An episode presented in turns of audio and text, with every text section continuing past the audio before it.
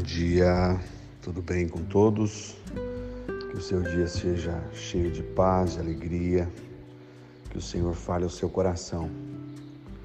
Salomão escreve no Provérbio capítulo 4, versículo 6: Não abandone a sabedoria, e ela o protegerá. Ame-a, e ela cuidará de você.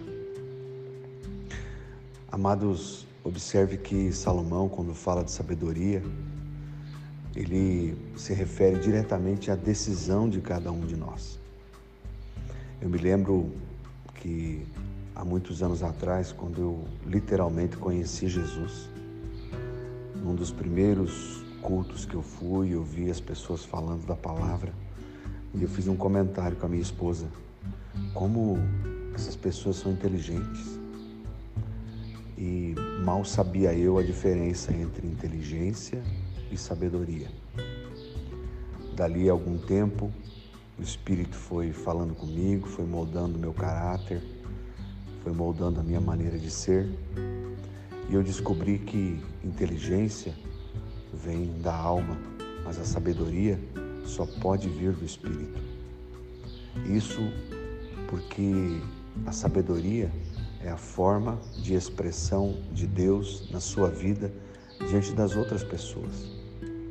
Nós não conseguimos expressar o caráter de Deus, nós não conseguimos manifestar a presença de Deus na nossa vida com inteligência.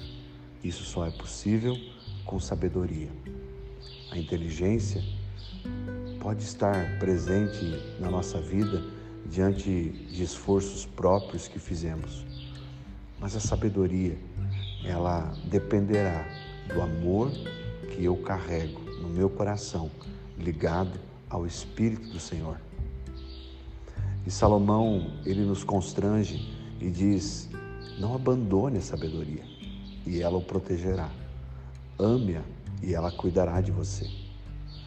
Como eu posso abandonar a sabedoria?